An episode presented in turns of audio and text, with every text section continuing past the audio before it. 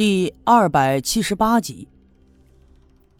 就这样，我们又往前走了不远，很明显就感觉迎面有凉风吹来。仔细的朝前面看，竟然有光照了进来。我们都很意外，难道说前面有出口？当我们走到光线的跟前，这才发现眼前是一个圆形的地方，地方不大。我们十来个人站在里面，多少有些拥挤，而四周的墙壁上有一些一巴掌宽、两巴掌长的豁口，就像是一个一个的小窗户，光线正是从这里照进来的。赵村长看着眼前的一切，自言自语地说：“原来这里是个碉堡呀！”在场的所有人里，除了赵村长当过兵、打过仗以外，其他所有人对于碉堡的印象只存在于战争电影的画面里，可不是吗？果然就跟电影中的碉堡一模一样。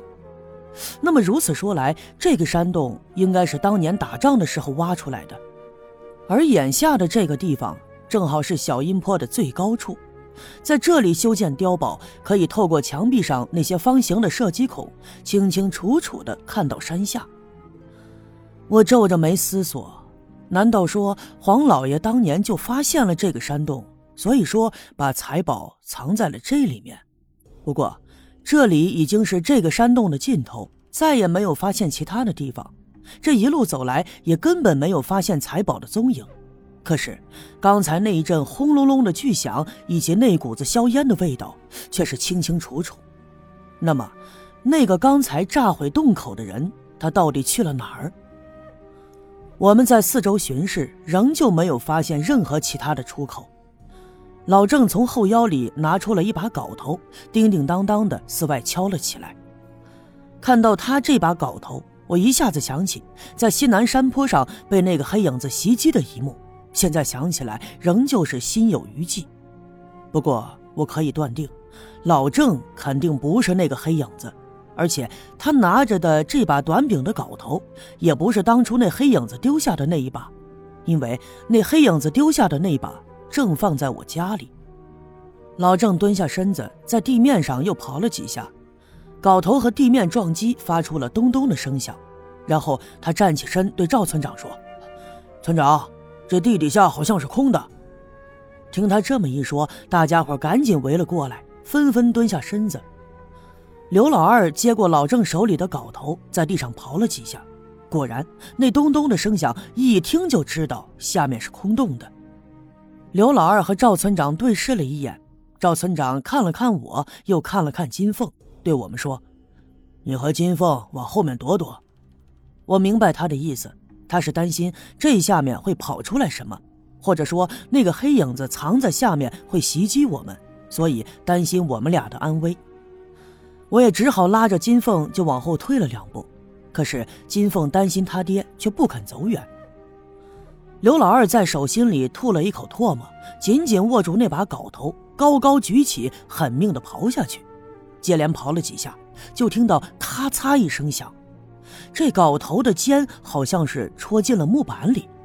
但是刘老二停住的手却并没有急着把镐头拔出来，而是用力的朝相反的方向一扳。就听得咔嚓一声响，一块木屑被撬了起来。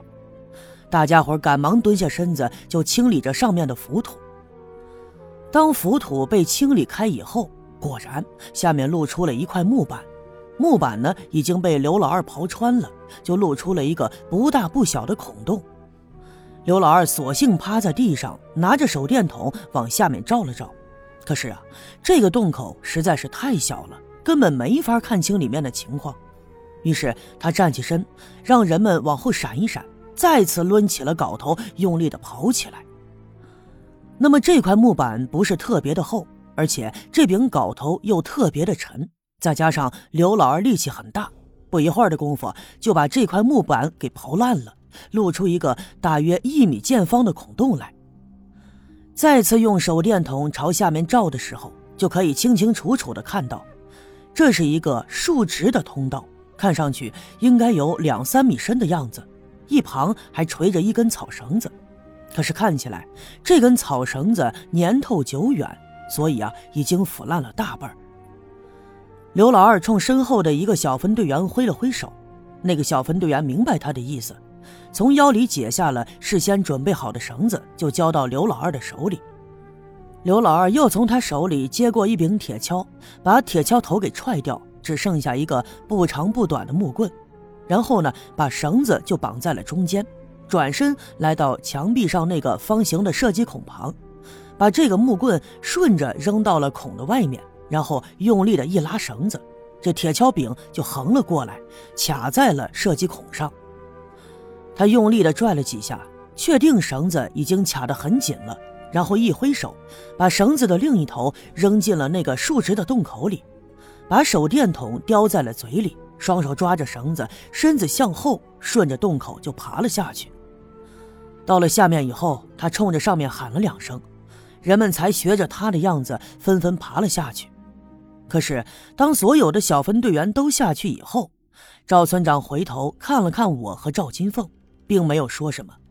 但是从他的表情中，我可以看得出来，其实啊，他是不希望我们俩下去的，但也知道既然我们来了，就无法阻止。赵村长年纪大了，所以说他爬得很慢。赵金凤紧紧地抓着我的胳膊，这可以看得出来，他有点担心。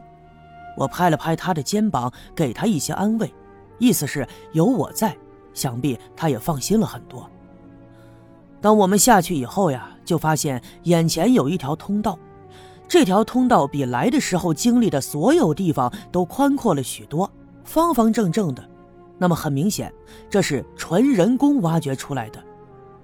这条通道里呀，有些潮湿，四周的墙壁用手一摸都沾着一些水珠。偶尔有水珠从顶上掉下来，滴在脚下的地面上，而地面上铺着青石板，也十分的平整。水珠落在上面会发出吧嗒吧嗒的声响。这些小分队员也都是第一次知道，原来小阴坡的山里竟然有这样一个宽阔的山洞，所以他们都特别好奇，用手电筒就来回的照着。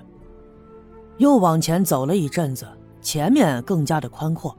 朝左右两边看去，有很多的铁门，铁门十分厚重，并且早已经锈迹斑斑。有的小分队员呀，就比较好奇，伸手一推，这铁门会发出咯吱的声响，但是却不能完全打开，只能撬开一个缝隙，用手电筒朝里面照照。那里面有一些早已腐烂的桌子和椅子，到处都弥漫着霉烂的味道。